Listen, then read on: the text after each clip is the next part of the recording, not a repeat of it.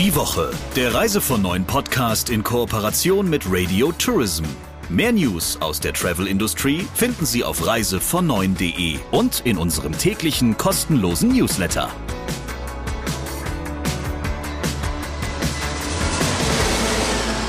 Herzlich willkommen zurück und wir freuen uns auf eine neue Ausgabe extra für Sie, frisch gebacken. Die neue Episode des Reise von Neuen Podcasts. Natürlich mit dem Chefredakteur von Reise von Neuen, Christian Schmicke. Und bekannt aus Film, Funk und Fernsehen, Sabrina Gander, der Chefin von Radio Tourism. Ja, wir sind heute in Farbe und bunt, lieber Christian. Leider können Sie uns aber nicht sehen. Deswegen. Ähm Na Gott sei Dank, kann ich nur sagen. Also was mich betrifft. Du weißt ja, in der Radiobranche sagt man, du hast ein richtig gutes Radiogesicht. Also, äh, trifft auf uns ja aber Gott sei Dank nicht zu. Wir könnten auch locker auf eine Bühne, finde ich. Wir können das tragen. Aber zum heutigen Podcast, lass uns mal ganz kurz zum Talk der Woche kommen.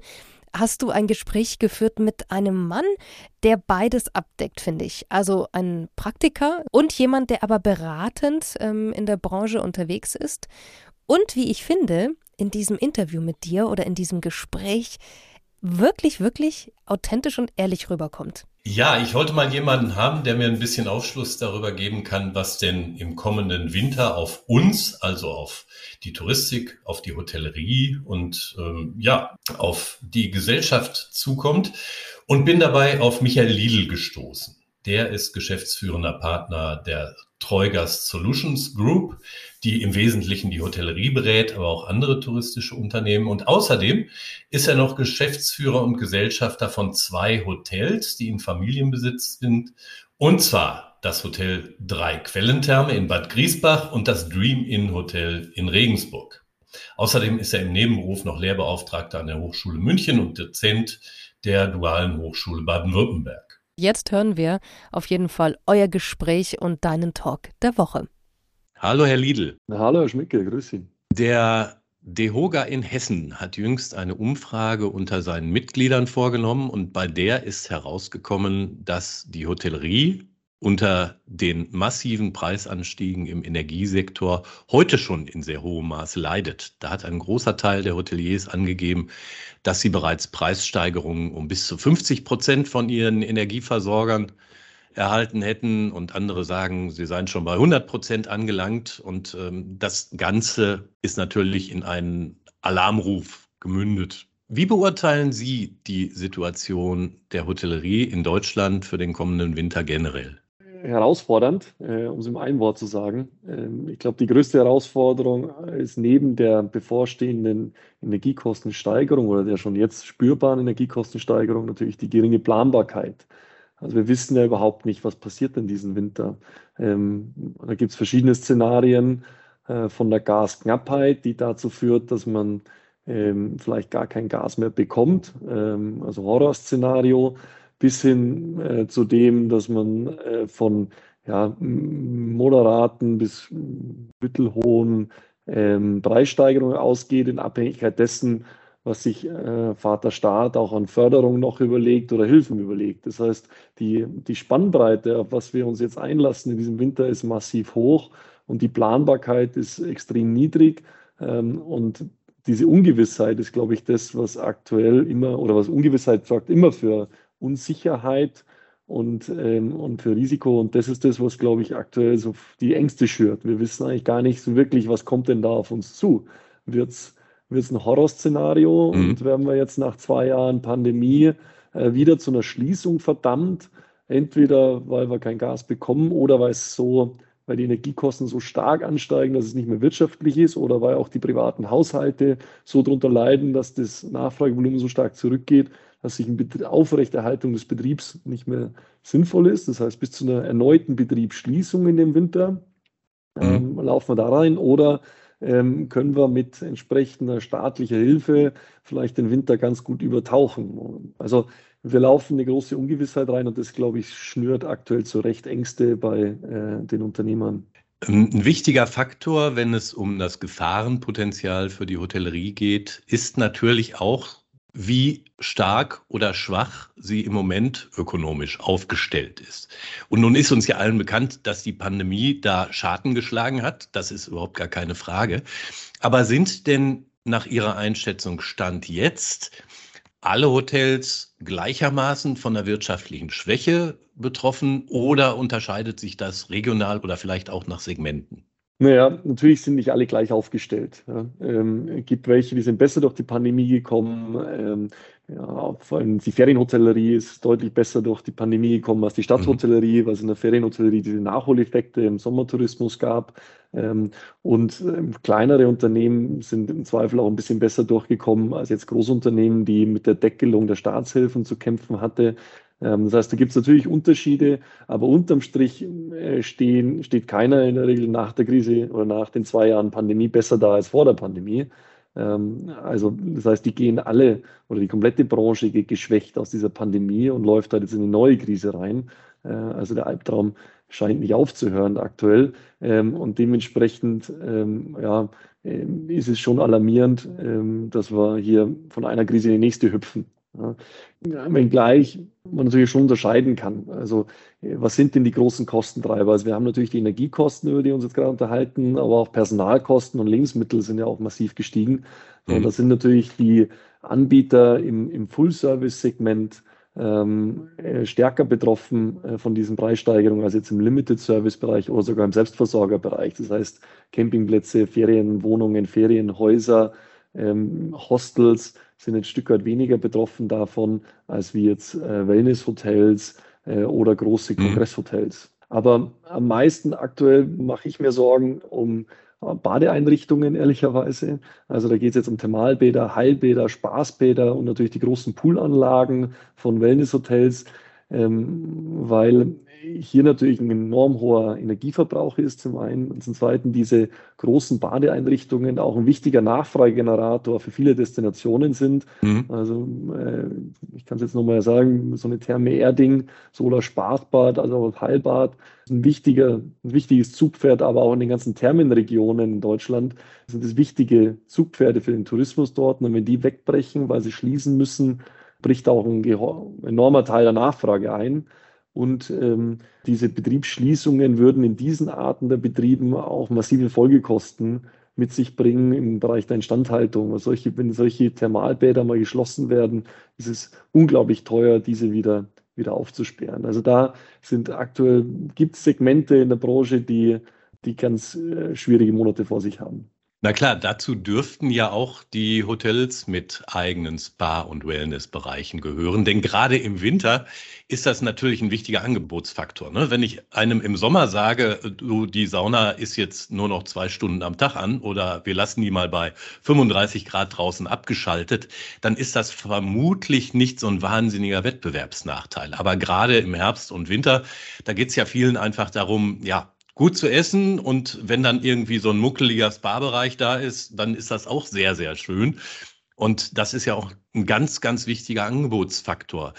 Müssen wir denn davon ausgehen, dass sich das touristische Angebot in Deutschland im kommenden Winter grundlegend von dem unterscheidet, was wir normalerweise kennen? Ja, wahrscheinlich. Man weiß es nicht. Ja. Äh, wir können es nicht abschätzen. Es hm. zeichnet sich ein bisschen ab. Also ähm, viele haben ja jetzt schon bereits angefangen, die Servicezeiten zu reduzieren. Sie haben es angesprochen, die Saunazeiten zu reduzieren, äh, die Temperatur abzusenken im, im Pool. Ähm, das sieht man ja jetzt schon äh, und ist auch zu erwarten, dass das im Winter äh, so bleibt es ist ähm, wie jedes, wie jede Krise irgendwo auch eine Chance hat, äh, sehe ich es auch hier natürlich äh, zwar kaufmännisch äh, vollkommene Katastrophe, aber vom Nutzerverhalten natürlich sehr, sehr spannend. Sie sprechen es an, ähm, wie wird der Gast darauf reagieren? Geht die Nachfrage massiv zurück? Wenn ich nicht den Wellnessbereich so nutzen kann, wie ich es gewohnt habe, dann verreise ich im Winter nicht.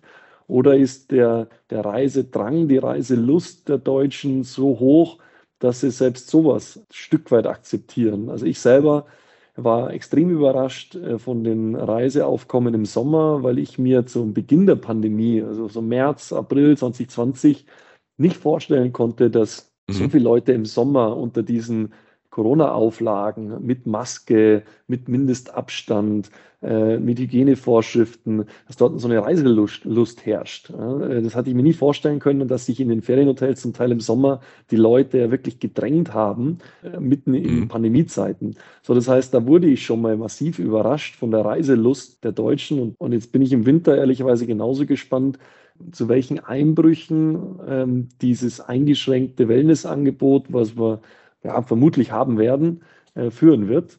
Ich gehe davon aus, dass es äh, zu einem Nachfragerückgang führen wird, weil der, Sie haben es angesprochen, ich glaube schon, dass der Wellnessbereich oder zumindest ein Saunabereich oder Schwimmbadbereich im Wintertourismus schon einer der ja, mitunter wichtigsten Nachfragepunkte ist, neben dem natürlichen Angebot wie Wandern, Skifahren etc. oder der Genuss, ist einfach der Erholungsfaktor, der schon ein wichtiger Faktor. Das heißt, da gehe ich schon davon aus, dass die Nachfrage zurückgehen wird, weil auch das Angebot zurückgehen wird. Sie haben es eben angesprochen, sind ja ähm, hohe Energiekosten oder auch ein drohender Energiemangel letztendlich auch immer Anreize, um am eigenen Energieverbrauch zu drehen.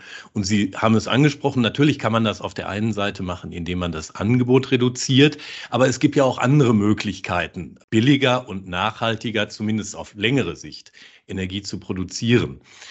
Allerdings muss man ja feststellen, wenn ich als Privatmensch das im Moment versuche, beispielsweise mir eine Solaranlage aufs Dach bauen zu lassen oder ähnliches, dann finde ich überhaupt keine Handwerker, die das innerhalb mhm. der nächsten anderthalb Jahre für mich machen könnten oder wollten. Wie geht es da der Hotellerie in diesem Bereich?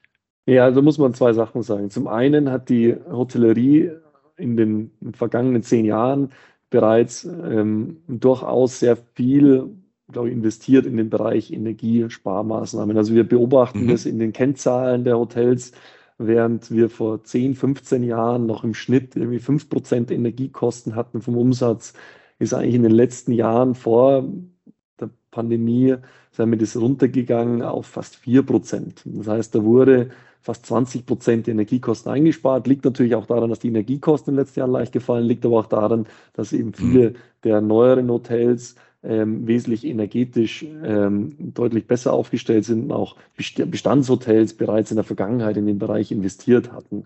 So, das ist mal das eine. Ähm, das zweite ist, ähm, das betrifft die, den Unternehmers- oder Hotelsektor oder die Unternehmer genauso wie die Privatpersonen. Die Lieferzeiten für Solaranlagen liegen in der Tat aktuell irgendwo bei im Schnitt ja, zwölf Monate wahrscheinlich.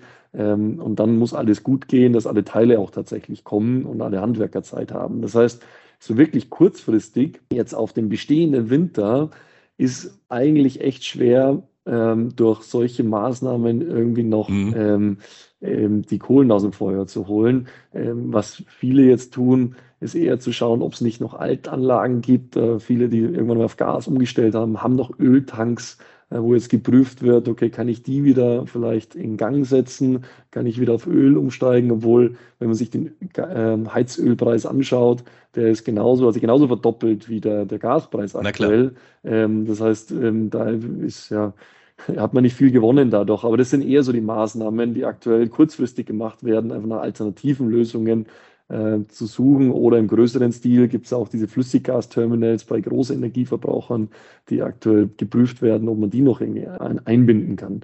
Es lohnt sich dennoch, diese Investitionsmaßnahmen zum Beispiel in, äh, in Photovoltaik oder Solarenergie zu, zu tätigen, weil man sicherlich die nächsten ja, äh, Winter und nächsten Jahre auch von Energiepreissteigerungen unter denen leiden wird.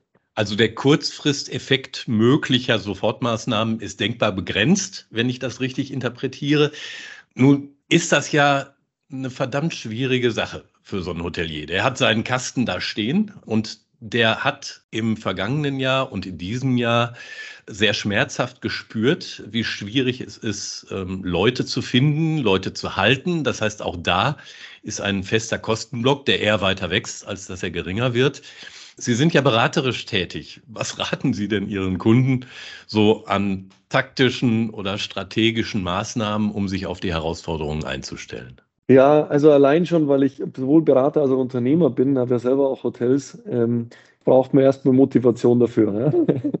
Klar. Das heißt, äh, und da rate ich allen, und so mache ich es auch selber, einfach eine, eine Mehrjahresplanung. Ähm, weil eben eins ist aus meiner Sicht ganz klar, wir haben kein strukturelles Problem in der Reiseindustrie. Ganz im Gegenteil, die Reiseindustrie ist mal abgesehen von Pandemie und äh, Ukraine-Russland-Konflikten eine extrem gesunde Branche. So, das heißt, ich rechne schwer damit, dass wenn wir die Krisen überstehen, danach auch wieder sehr, sehr viele gute Jahre vor uns ähm, sind. Das heißt, die, der generelle Ausblick ist, ist positiv. So, und ähm, ein positiver Zukunftsausblick äh, birgt immer die Möglichkeit, auch Investitionen zu tätigen, weil sie mhm. sich auszahlen werden. Das heißt, ähm, man muss, so schwer es aktuell ist, aufgrund der zwei Jahre, die schon hinter uns liegen, aufgrund des Winters, der vor uns liegt, ähm, der die unterm Strich irgendwie wahrscheinlich mit Verlusten verbunden sind, ähm, trotzdem positiv nach vorne blicken und Investitionen tätigen und entsprechend auch ähm, ja, Fremdkapital aufnehmen, um äh, genügend Mittel zu schaffen, um diese Investition zu tätigen. Das heißt, wir sprechen bei Photovoltaikanlagen oder anderen energetischen Sanierungsmaßnahmen oder auch ähm, konzeptionelle Anpassungen im Hotel, ähm, was das Thema Personaleinsparungen angeht. Wie kann ich Prozesse umgestalten, ähm, um Personal, naja, nicht vorhandenes Personal überhaupt kompensieren zu können. Das heißt, weiterhin seine Leistungen anbieten zu können. Das heißt, es lohnt sich zu investieren in die Branche. Das ist eine Zukunftsbranche, die ist grundsätzlich gesund. Es gibt viele positive Treiber, die uns, äh, die mich positiv stimmen, dass es weitergeht. Und deswegen rate ich allen, ähm, nicht den Kopf in die Sand zu stecken, nicht jetzt eine reine sozusagen Überlebenstaktik irgendwie anzuwenden und zu sagen, jetzt müssen wir irgendwie über den Winter und äh, kommen und dann mal schauen, sondern positiv nach vorne blicken, Investitionen zu planen, die sich mittel- und langfristig dann auch auszahlen werden. Nun gibt es, ja, so, ich sag mal, in der Massentouristik eine Regel, die wir schon seit vielen Jahren immer wieder beobachten können. Es wird ja immer wieder mal versucht, Preissteigerungen durchzusetzen, sei es um die eigene Marge zu erhöhen, was noch nie so richtig geklappt hat, oder sei es um Kosten, die gestiegen sind, damit zu kompensieren. Zugleich kann das natürlich auch dazu führen, dass die Nachfrage sinkt. Und eine eher eine Regel, wenn Airlines feststellen, dass ihre Flieger nicht gut gefüllt sind und Hoteliers feststellen, dass ihre Betten nicht gut gefüllt sind und Veranstalter feststellen, dass ihre Risikokapazitäten nicht gut gefüllt sind, ist, dass dann irgendjemand auf jeden Fall die Nerven verliert und es kommt zu einem Preiskrieg. Für wie wahrscheinlich halten Sie das in nächster Zeit? Ja, auch da hat mich die aktuelle Zeit schon eines Besseren belehrt. Ich, ähm, wir haben es ja so mitbekommen im März, April, Ende April, sagen wir ab Mai, als dann die, die, die Corona-Restriktionen gefallen sind und das Reisevolumen wieder stark angestiegen ist, war ich sehr, sehr skeptisch, dass es gelingt, höhere Preise durchzusetzen, eben genau aus diesem Marktphänomen, dass äh, eben die Nachfrage noch nicht ganz da ist und dementsprechend Kapazitäten leer stehen und dann der eine oder andere Anbieter auf die Idee kommt, eben die Preise zu senken. Ähm, ich wurde eines Besseren belehrt. Ähm, in der Tat sind, haben bis jetzt alle toi toi toi durchgehalten und die Preise angehoben. Liegt aber auch daran, dass zum Teil nicht alle Kapazitäten im Markt zur Verfügung stehen. Also Sie hatten es ja vor kurzem in einem Ihrer Podcasts über das Thema Mietwagen, äh, ähnliches in der Hotellerie. Auch da stehen nicht alle Kapazitäten zur Verfügung aufgrund des Fachkräftemangels. Ähm, das heißt, das Angebot ist noch leicht reduziert, äh, was auch natürlich den Preis aktuell befeuert. Aber ich bin gewissermaßen positiv gestimmt, dass es gelingt, äh, auf dieser sagen Inflationswelle äh, mitzureiten und auch im Bereich des, des, des Reiseverkehrs die Preise hochzuhalten und, äh, und nicht wieder einbrechen zu lassen. Aber ich habe es gesagt, Inflationswelle, ähm, das heißt preisbereinigt dann, um die Inflation, ähm, mhm. wage ich zu bezweifeln, dass wir einen großen Sprung machen werden. Das heißt, real äh, wird der Sprung relativ, vermutlich relativ klein sein, aus den von Ihnen genannten Gründen. Ja. Dann lassen Sie uns doch vielleicht zum Abschluss noch einen kleinen Sprung in eine Zukunft wagen, in der zumindest die akuten Auswirkungen dieses schrecklichen Kriegs in der Ukraine dann irgendwann mal vorbei oder auch nur gedämpft sind. Wird Ihrer Einschätzung nach dann die touristische Landschaft und die Hotellerielandschaft noch so aussehen, wie sie heute aussieht oder anders? Das kann man aus zwei Blickwinkeln sehen. Zum einen gucke ich mir die Nachfrage an und zum anderen sozusagen die Angebotsstruktur. Also auf der Nachfrageseite bin ich Berufsoptimist. Ähm, das heißt, ähm, auch ich habe schon die eine oder andere Krise jetzt durchleben dürfen und immer wieder die ganzen Meldungen der, der Experten dann gehört, so jetzt äh, wird alles anders. Ähm, äh, die, die Unternehmen und die Privatleute haben verstanden, wo sie sparen können und äh, die Nachfrage wird zurückgehen und Fünf-Sterne-Hotels sind so tot, weil keiner mehr in ein Fünf-Sterne-Hotel geht, etc. Mhm. Haben wir alles schon mehrfach gehabt, ist alles nicht eingetreten. Im Gegenteil, es gibt Megatrends, die ähm, am Markt vorhanden sind und ich habe gelernt, dass jede Krise ein Beschleuniger bestehender Trends ist, aber nie, selten wirklich ein ein Generator neuer Trends. Ähm, das heißt, was meine ich damit? Die Globalisierung, ähm, die unglaublich zu dem erhöhten Reiseaufkommen in der Vergangenheit geführt hat, wird weiter voranschreiten. Ich glaube nicht, dass es eine Rückkehr der Globalisierung gibt. Ähm, auch die digitalen neuen Möglichkeiten, Videokonferenzen etc., die viele ja als Ersatzprodukt oder Substitut für äh, Reisen sehen, glaube ich nicht. Im Gegenteil, ich halte dagegen und sage, mhm. dass ähm, die neue Welt des Arbeitens dazu führt, dass sich der Wohnort und der Arbeitsort immer weiter entkoppeln. Das heißt, dass es nicht mehr zwingend erforderlich an dem Ort, wo ich arbeite, dass ich unbedingt dort noch leben muss. So, und wenn ich nicht mehr dort wohne oder lebe, wo ich arbeite, dann führt es automatisch auch wieder zu mehr Reiseverkehr. Weil ich hin und wieder, haben wir auch gelernt, komplett digital können wir uns nicht ähm, fortbewegen. Das heißt, der menschliche Austausch ist immer wichtig, so, und das führt auch wieder zu mehr Reisen. Das heißt, dass ich vom Wohnort auch mal zum Arbeitsort einmal die Woche vielleicht reisen muss.